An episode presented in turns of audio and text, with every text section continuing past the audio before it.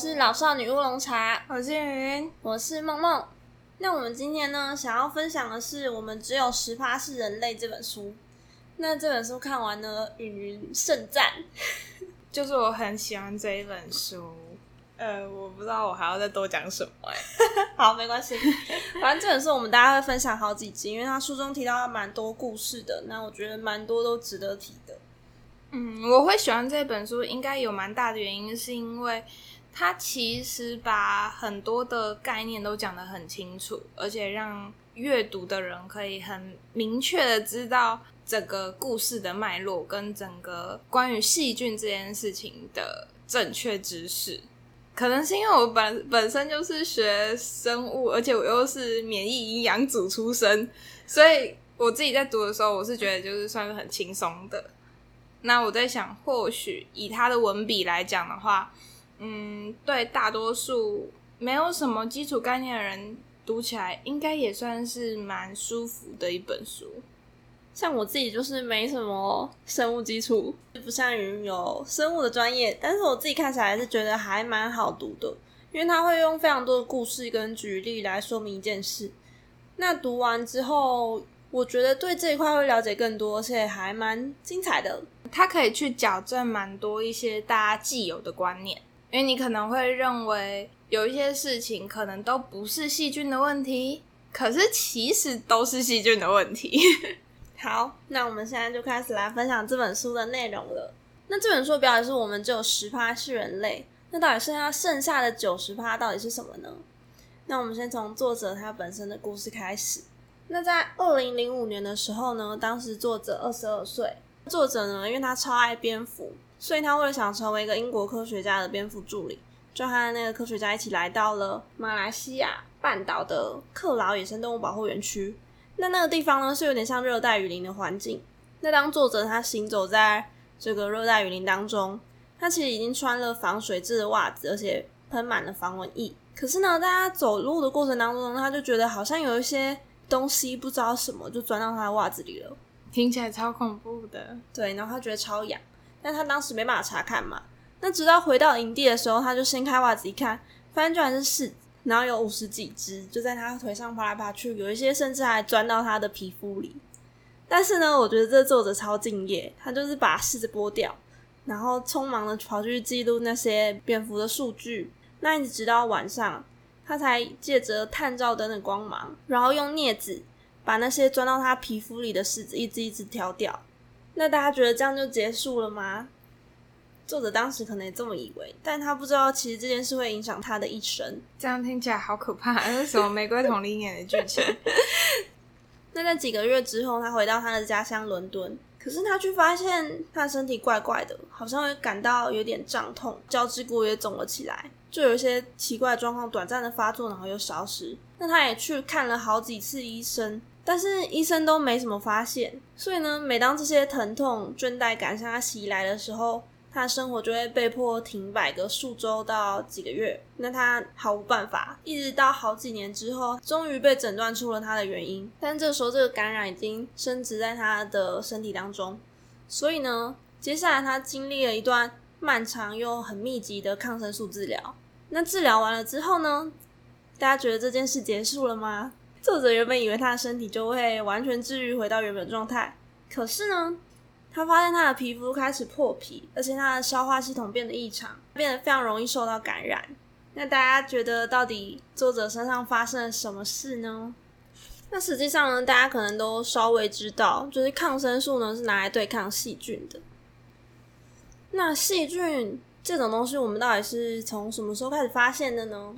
那细菌的话，其实大概是在我们一百五十年以前才会知道细菌这个存在。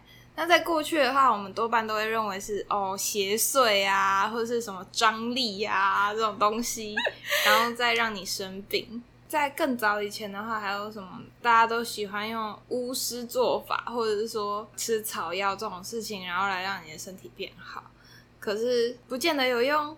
那实际上呢，就有一个还蛮惨的小故事，这已经算是非常惨烈的故事了，好不好？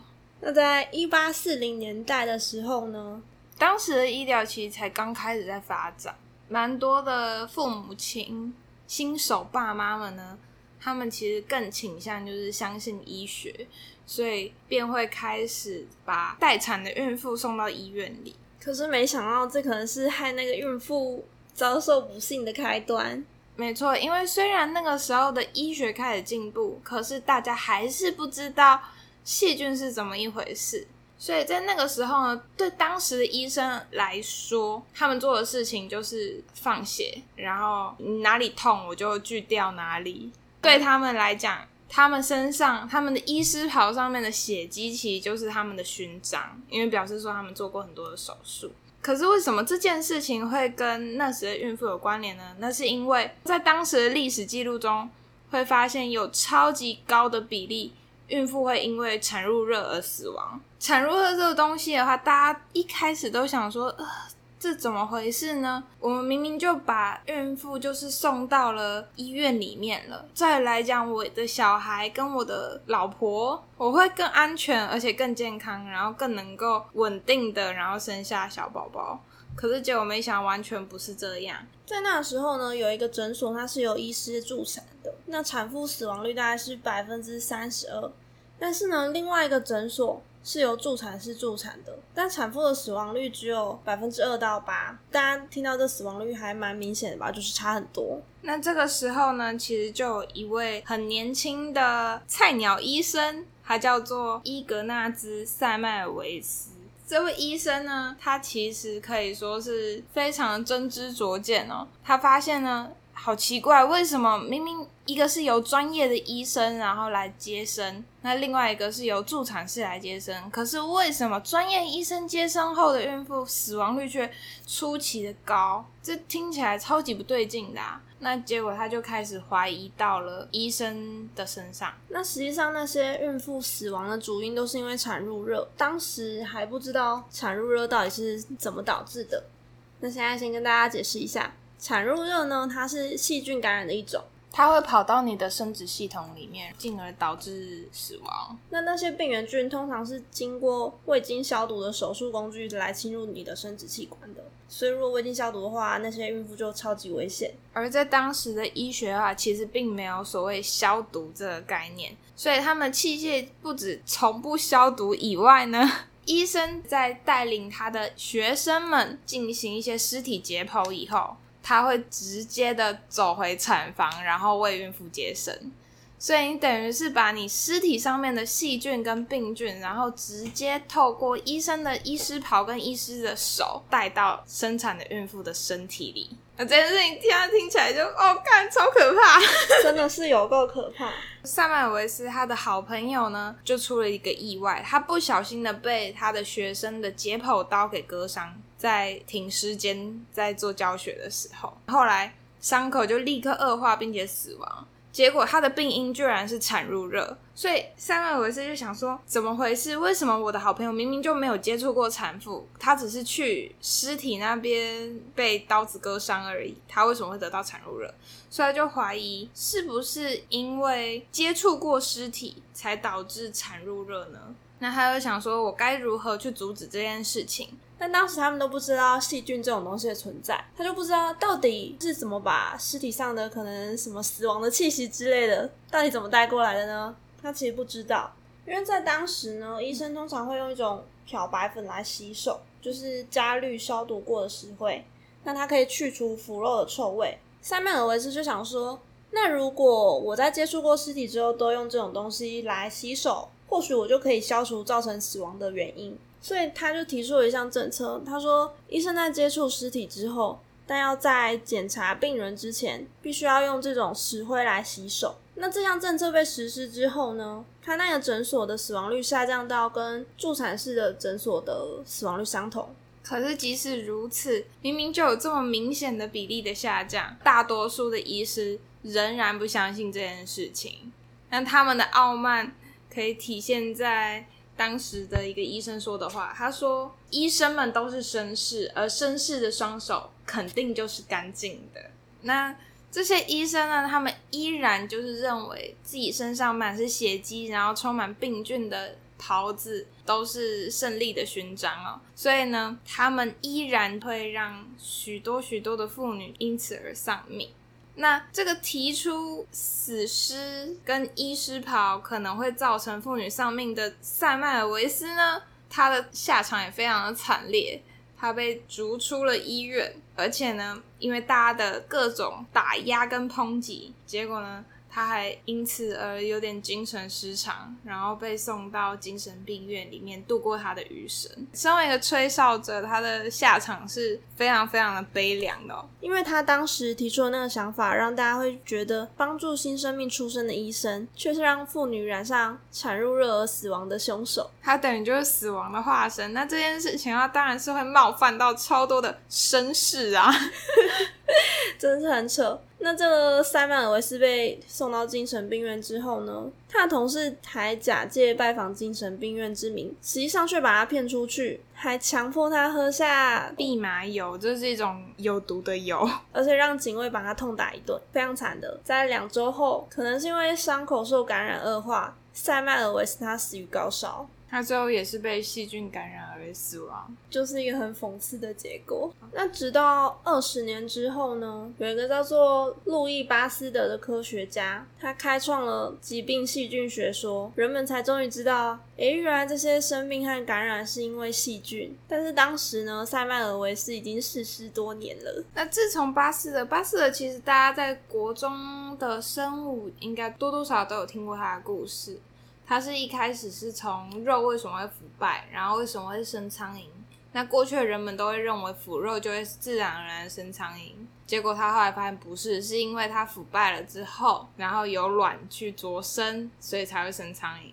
那自从他发现肉为什么会腐败，完完全就是因为接触了空气，那空气中的那种小分子到底是什么呢？那是细菌。那所以他试着去把肉汁加热之后呢，不要让它接触到空气，结果就发现它成功了。没有接触过空气的肉汁，比起接触过空气的肉汁的保存期限要长许多。所以就在那个时候，他们才终于发现了细菌这个东西。那发现了细菌之后呢，当时塞麦尔维斯提出的那个洗手的说法，才终于被大家接纳。那是有一个英国外科医生叫做约瑟夫·李斯特。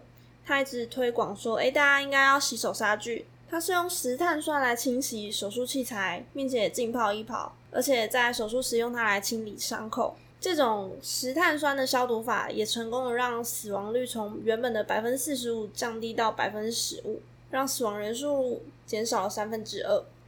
这是一个非常非常重要的革命诶。说到这个的话，其实。我觉得活在一八四零一八五零年的人们是一件非常非常辛苦的事情，因为在那个时候呢，除了会危及孕妇的产褥热，还有相当高的就医死亡率以外呢，还有所谓的霍乱哦。那霍乱的话，其实在伦敦的都市里面，他们的居民呢突然就开始生病，而且他们是严重的腹泻。霍乱的话是霍乱弧菌所造成的。那通常它的来源是不干净的水，你一旦吃到这样子菌，你会不断的拉肚子，而且会拉到你脱水的那种大脱水，听起来就死得很惨，而且又臭又惨。那在这样子的都市里面的居民啊，他们居然是集体的染上了这样的严重的霍乱哦。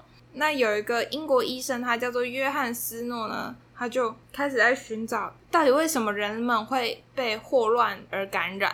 那结果他查一查，他发现原来是因为他们的水被污染了，是被储存水旁边的化粪池给污染了。因为人们感染了霍乱，然后拉肚子，那拉肚子的话，它就会排便嘛。那排便的话，就会排到化粪池，然后霍乱弧菌又会从化粪池里面渗到你的水源里面。那有更多人会吃到这个霍乱弧菌，然后再度感染，又再把它的粪便排到化粪池，变成一个生生不息的霍乱弧菌的生殖循环。嗯，没错。而且在当时的话，因为水源还有排水系统其实也不是说都非常良好，霍乱的话也很容易就是你不小心接触到其他地方也会染上，所以整个就是一个超级超级大的流行病。那可是问题是很奇怪的是，在这个城市里面呢，修道院里面的修士，他们居然却没有受到感染。这不是因为受到神的眷顾哦，这是因为他们根本不喝水，他们喝啤酒。我觉得那个医生也是蛮聪明的，没有直接解释说他们受到神的眷顾。大多数人可能会这样想吧。这些修士他们所用的水源，其实跟这些染上霍乱的居民们都是同一个水源，可是他们居然没有生病，这是为什么？这是因为他们把水源里的水呢取出来之后，他们是制成了啤酒才喝，也就是他们不会直接喝那些被感染的水。那其实，在啤酒制成当中的话，因为你会有酵母菌啊，还是什么的。那可能就没有办法让菌继续生存，所以这才会导致喝啤酒的话会比较健康一点。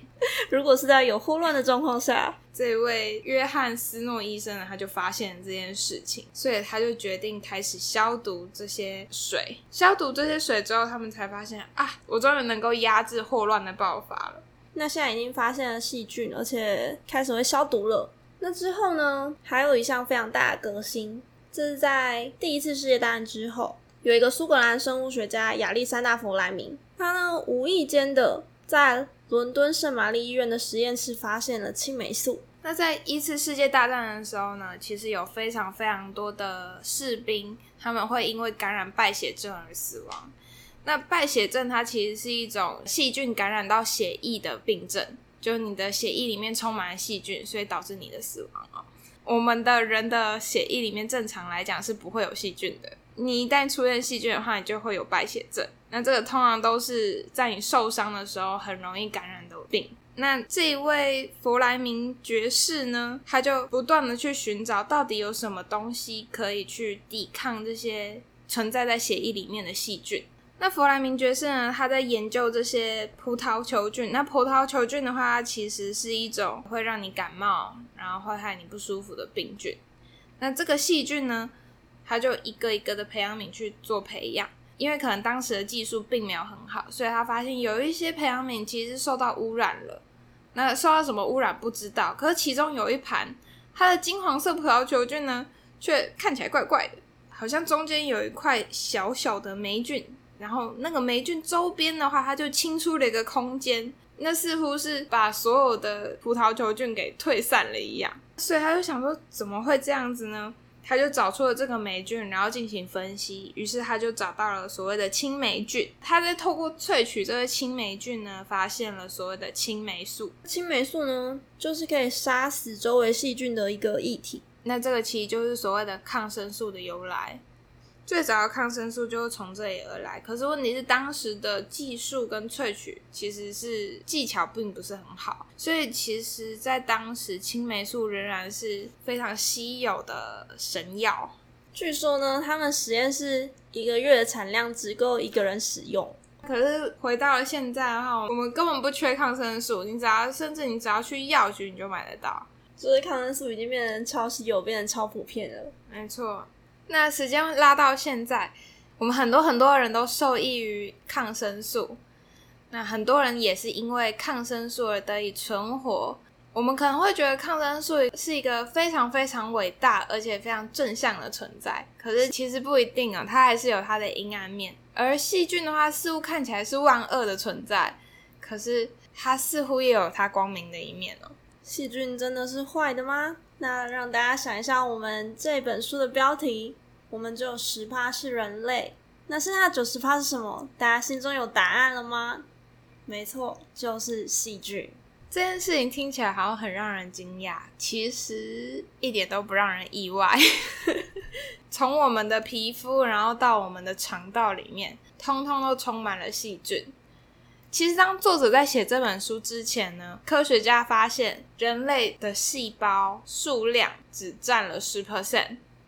那剩下九十 percent 呢，其实都是细菌哦。不过以最近的研究来看的话，其实是大概一比一的，就其实我们还是有一半是人类啦。对，我们还是有大概不到一半，我们不到一半是人类，细菌还是稍微多一点点，大概是四十五比五十五这种概念。那是因为有这些细菌呢，在你的肠道里，它才能帮你消化一些像是纤维素啊之类的，让你可以获得养分。